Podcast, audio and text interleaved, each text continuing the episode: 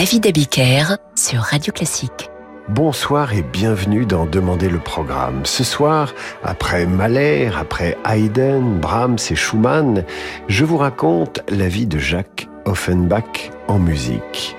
Jacques Offenbach est né à Cologne un 20 juin 1819. À l'époque, on l'appelle Jacob. Il est le deuxième fils d'une famille juive de dix enfants. Il apprend d'abord le violon avec son papa, puis le violoncelle. À 9 ans, il compose déjà. Et bien sûr, il interprète ses compositions avec Julius, son frère, et sa sœur Isabella, qui jouent respectivement du violon et du piano. La fratrie joue dans les balles, les auberges, de la musique à danser ou des airs populaires d'opéra. Ils sont si bons, ces petits, qu'à l'âge de 14 ans, Jacob est envoyé par son père à Paris, accompagné par son grand frère Julius, qui lui en a 19. 19 ans. Une fois en France, Isaac le père fait des pieds et des mains pour que son fils soit auditionné au Conservatoire de Paris par son directeur Cherubini. Cherubini qui finit par l'accepter. Comment ça se passe? Eh bien, Cherubini écoute Jacob, puis l'interrompt brusquement. Assez, jeune homme, vous êtes maintenant un élève de ce conservatoire. Son frère Julius est également admis. En France, Jacob et Julius deviendront plus tard Jacques et Jules. C'est plus simple. Jules se plaît au conservatoire, Jacques s'y ennuie et le quitte après une année d'études et prend un poste de violoncelliste à l'opéra comique. C'est l'époque où il compose Introduction et Valse mélancolique.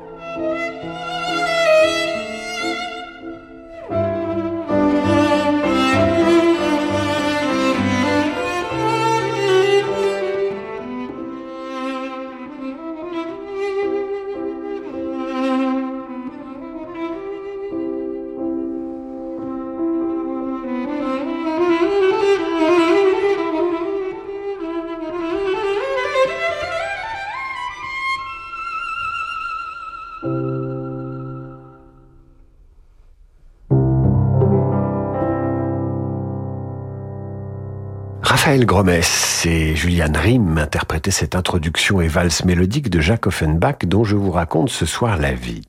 Jacques Offenbach est aussi turbulent à l'opéra comique qu'il l'était au conservatoire. Il fait des farces pendant les représentations, se voit privé de sa paye. Un jour, il sabote les pupitres qui s'effondrent d'un seul coup pendant que l'ensemble joue. Il peut faire le malin, il a un talent fou et ses pièces pour violoncelle ont du succès. Monsieur fréquente aussi la haute, le salon de la comtesse de Vaux. Il y tombera même amoureux d'Herminie d'Alquin, la fille d'un général, mais il n'est pas assez riche pour l'épouser. Impossible donc de se marier. Alors il compose des mélodies inspirées par les fables de La Fontaine. Voici sa version du corbeau et du renard.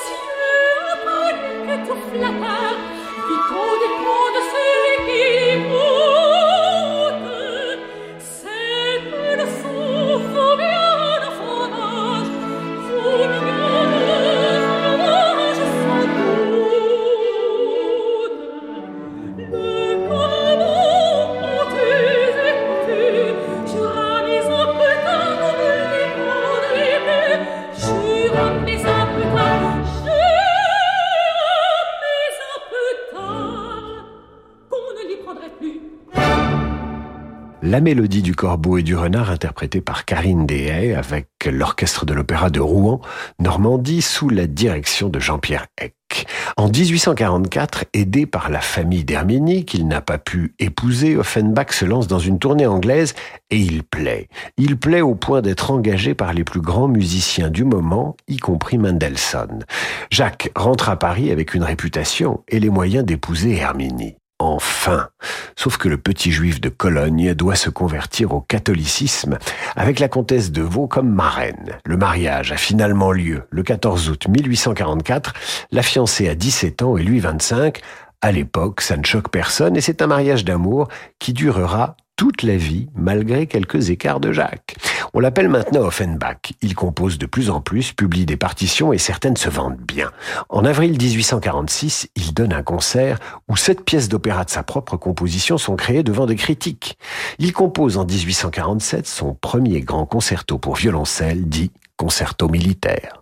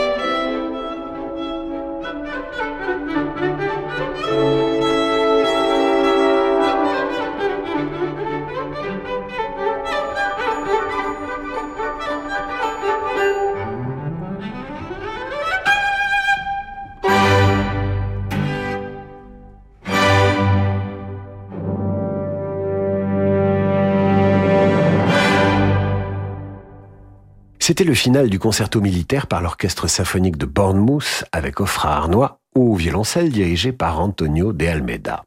Offenbach est sur le point de réaliser son ambition, se consacrer à la composition théâtrale, mais la révolution de 1848 éclate et renverse Louis-Philippe. Offenbach part à Cologne et revient un an plus tard quand les événements se sont tassés. Les grands salons sont désormais fermés. Il doit reprendre son travail de violoncelliste et de chef occasionnel à l'opéra comique. Remarqué par le directeur de la comédie française, il devient directeur musical du théâtre avec un mandat pour agrandir et améliorer l'orchestre. Début 1850, il compose des chansons et de la musique de scène pour 11 drames classiques et modernes. En 1853, une grande élégie pour violoncelle et piano lui est inspirée par un poème d'Arsène Housset, le directeur de la comédie française. Ça s'appelle Les larmes de Jacqueline.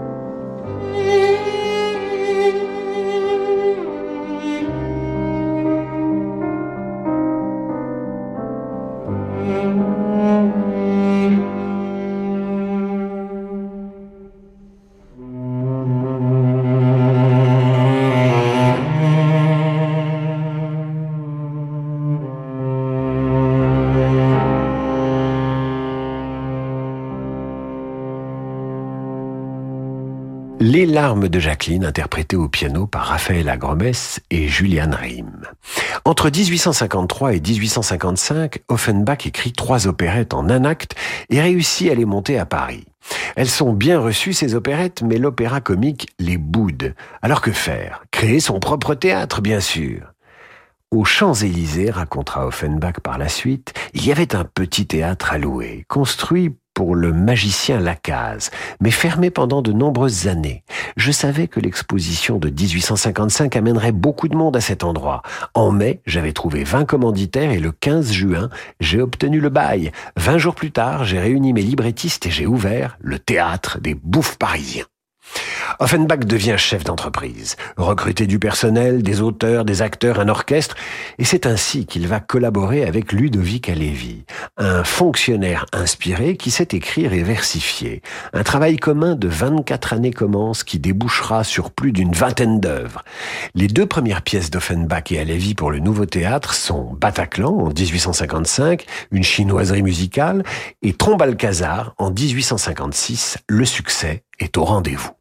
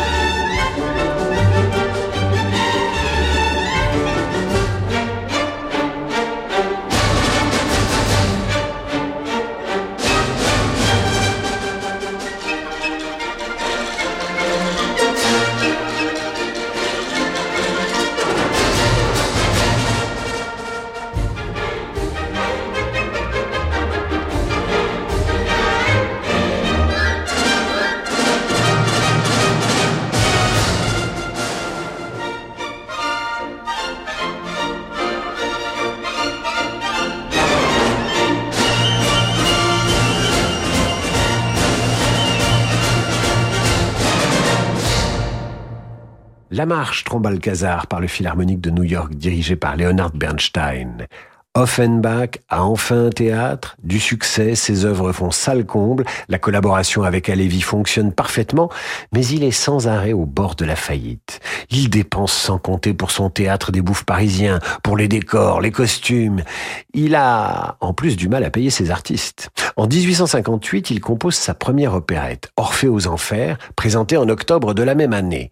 Décor de Gustave Doré, costumes somptueux, casting de 20 personnes, grand et orchestre. C'est là qu'Offenbach fait un coup de maître que je vous raconte après l'entracte. Bonjour, c'est Elodie Fondacci. Pour les vacances de février, je vous entraîne dans le monde merveilleux des Corrigans. Il était une fois, en Bretagne, dans la plus grande profondeur d'une forêt, le vaste royaume des Corrigans des bois. Ils vivaient en parfaite harmonie avec la nature sublime qui les entourait. La grotte des Corrigans. La nouvelle histoire en musique d'Elodie Fondacci, écrite par Sania Giraud Pantelic, à retrouver sur radioclassique.fr et sur toutes les plateformes de podcast habituelles. Chez Amundi, investir votre épargne, c'est notre métier. Leader européen de la gestion d'actifs, Amundi vise l'excellence et s'attache chaque jour à mériter votre confiance. Amundi, la confiance, ça se mérite. Amundi est une société de gestion agréée par l'AMF. Investir implique des risques. Parlez-en à votre conseiller. Depuis 50 ans, vous accompagnez face aux enjeux de la vie des affaires et la vocation de Del Sol Avocat. À l'écoute des besoins des acteurs de l'économie, nous proposons, au-delà du conseil juridique et judiciaire, une véritable stratégie d'entreprise. Del Sol Avocat, la qualité de la relation. Et avec Del Sol Avocat, retrouvez les stars de l'écho chaque matin sur Radio Classique. Bonjour, c'est Alain Duo. Avec Radio Classique et à bord d'un yacht ponant au design raffiné, je vous invite au deuxième festival lyrique en mer. Des artistes de haut vol, la révélation Alexandra Marcelier, le ténor Valentin Thiel, la nouvelle Carmen Héloïse Mass, le baryton Alexander York et au piano Antoine Paloc pour la Traviata Werther Carmen et un hommage à Maria Callas pour son centenaire. Réservez votre croisière Ponant Radio Classique au 04 91 300 888 sur ponant.com ou dans votre agence de voyage. Christina Plouard et Philippe Jarouski célèbrent 20 ans de complicité artistique avec Passacal de la Folie. Les perles oubliées de la musique française du XVIIe, où l'amour n'est que passion et déraison aristocratique.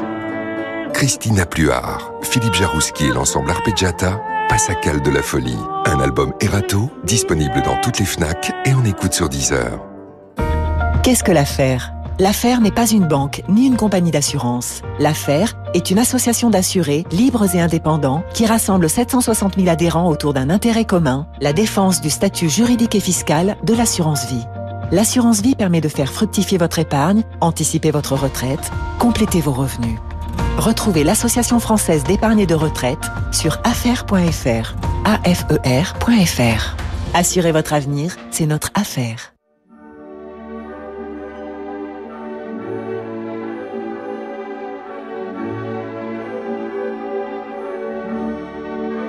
David Abiker sur Radio Classique. Retour dans Demander le programme où je vous raconte ce soir la vie de Jacques Offenbach en musique. Les premières représentations d'Orphée aux Enfers vont provoquer un scandale à la suite d'une critique assassine qui dénonce le manque de respect de l'œuvre envers Napoléon III. La polémique enfle, mais le librettiste d'Offenbach y répond dans le Figaro. L'affaire prend de l'ampleur au point que le public a très envie de voir ce spectacle qui pourrait déclencher le courroux impérial. Non seulement le public se presse pour voir Orphée aux Enfers, non seulement Offenbach renfloue les caisses de son théâtre, mais en plus, l'empereur viendra voir le spectacle sans y trouver matière à l'interdire au contraire. Avec ses valses qui rappellent Vienne et son cancan final, Orphée aux Enfers ouvre à Offenbach les portes du paradis. Ce sera son plus grand succès populaire.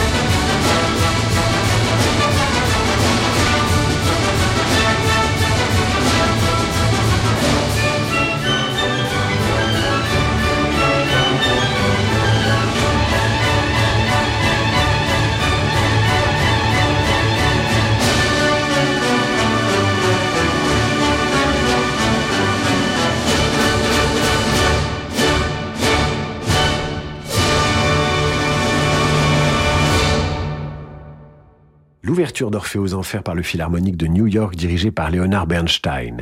Loin de choquer Napoléon III, l'opérette plaît à l'empereur qui accorde personnellement la nationalité française à Offenbach en 1860. Offenbach a 41 ans. L'année suivante, il obtient la Légion d'honneur.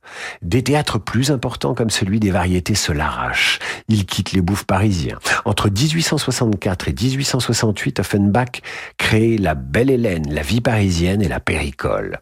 Alévi est bientôt rejoint par Henri Mellac pour la rédaction des livrets. Avec ces deux-là, Offenbach parle de la Sainte Trinité. Je suis sans doute le père, mais chacun des deux est mon fils et plein d'esprit.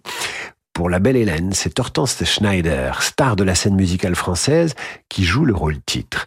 Elle coûte cher, la belle Hélène, fait des caprices, retarde et chamboule les répétitions, et la censure s'en mêle, qui fustige la satire de la cour impériale. Mais une fois de plus, Offenbach passe entre les gouttes, profite de ce qu'on appelle aujourd'hui un buzz, et la belle Hélène va se faire voir à Paris, et non chez les Grecs, avec un joli succès.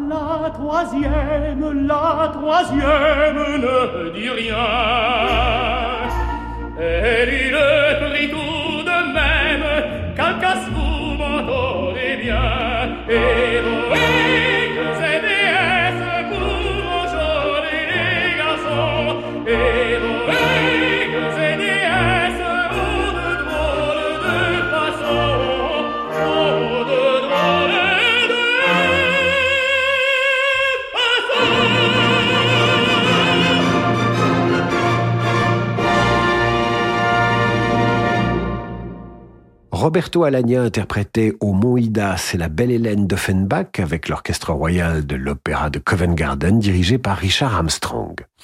Après la belle Hélène, il y aura la vie parisienne. Fini les décors classiques pour la première fois dans une pièce de cette importance, on choisit des décors modernes. On est en 1866. C'est la révolution industrielle. La France se projette dans la modernité.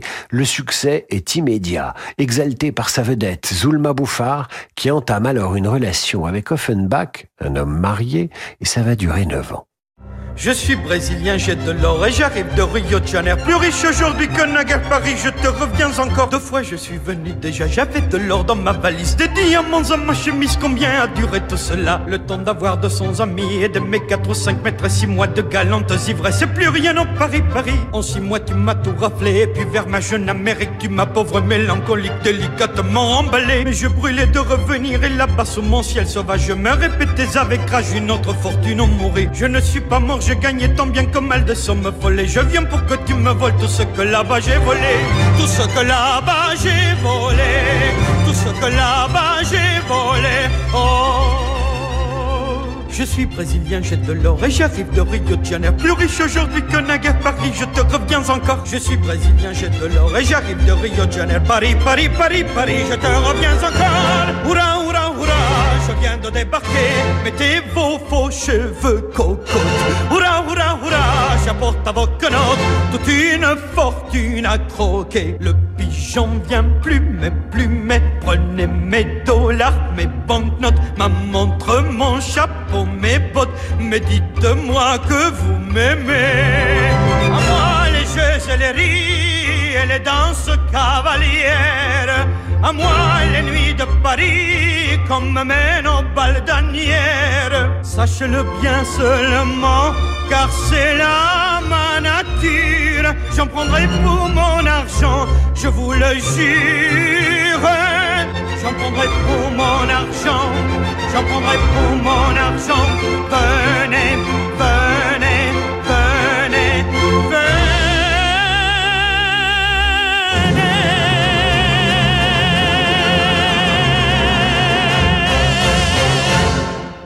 Le rondeau du Brésilien, la vie parisienne, interprété par Dario Moreno. En 1868, la péricole marque une transition dans l'œuvre d'Offenbach. La satire est moins virulente, la partition plus charmante, plus tendre. La critique n'apprécie pas ce changement, mais le succès public, dû en grande partie à Hortense Schneider, est une fois de plus au rendez-vous.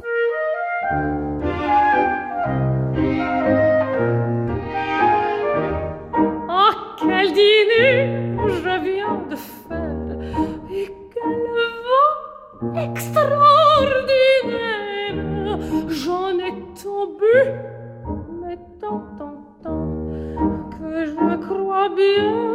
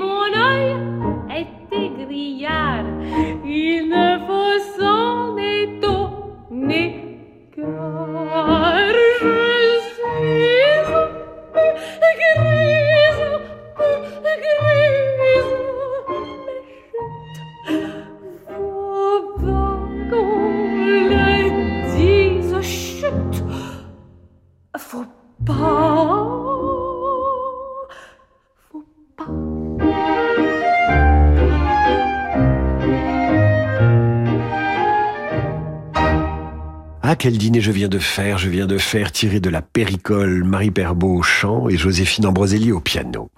La péricole survient au firmament de l'Empire et du succès d'Offenbach. Rattrapé par l'histoire, l'Empire va sombrer dans la guerre de 1870. Offenbach, lui, s'installe en Espagne, à l'abri des canons, avant le déclenchement de la guerre franco-prussienne. Il a 51 ans. À cette époque, on le surnomme l'oiseau moqueur du Second Empire. Il a été, en quelque sorte, le fou de l'empereur, celui qui a amusé Paris sous la dictature impériale. Bien pratique pour Napoléon III, ce monsieur Jacques Offenbach. Lorsque l'Empire s'effondre, la musique d'Offenbach tombe elle aussi en disgrâce. À la fin de 1871, la vie à Paris est redevenue normale. Le musicien y revient, mais ce n'est plus pareil. Ce n'est plus comme autrefois. Offenbach prend la tête du théâtre de la Gaîté en juillet 1873, mais ne parvient pas à attirer le public. L'argent, toujours l'argent qui manque, qui file. Heureusement, en 1875, le voyage dans la Lune permet aux musiciens de renouer avec le succès.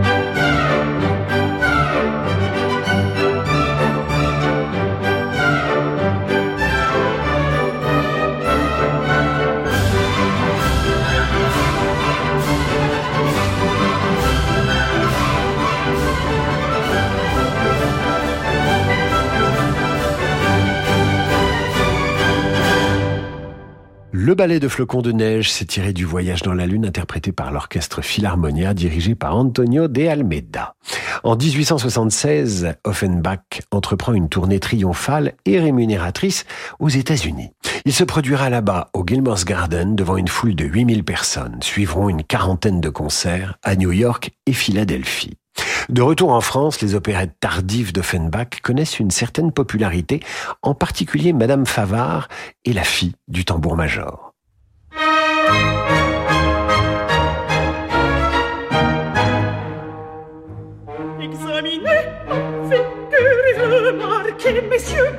Battus, en me regardant, j'en suis sûr, vous ne me reconnaîtrez plus.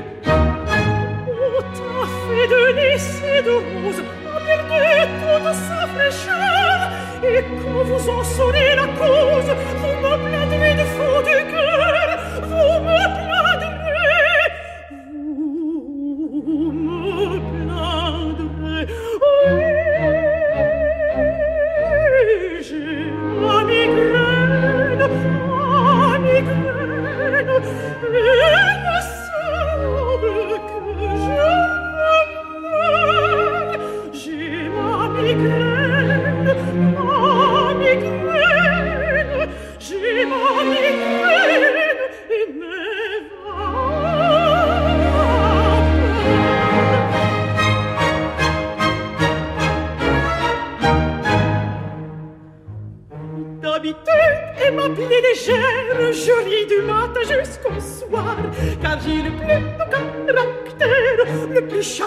Peace!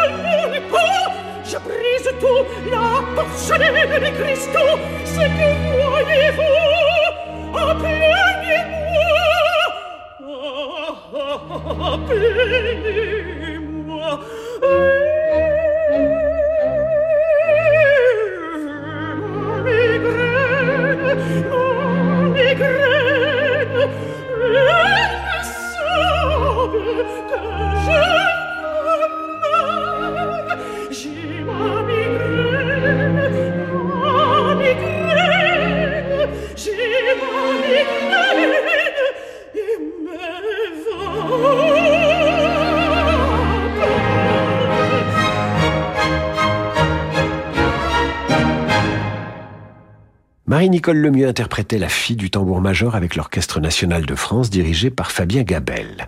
Nous sommes en 1877. Offenbach travaille sur une pièce de théâtre, Les Contes d'Hoffmann. Il a vieilli, souffre de la goutte, on le porte sur une chaise. Il est inquiet de ne pas finir ses contes. On l'entend même dire à Kleinsack, son chien, je donnerai tout pour assister à la première. Malheureusement, il meurt à Paris en 1880 à l'âge de 61 ans, laissant une partition vocale pratiquement complète et un début d'orchestration des contes d'Hoffmann.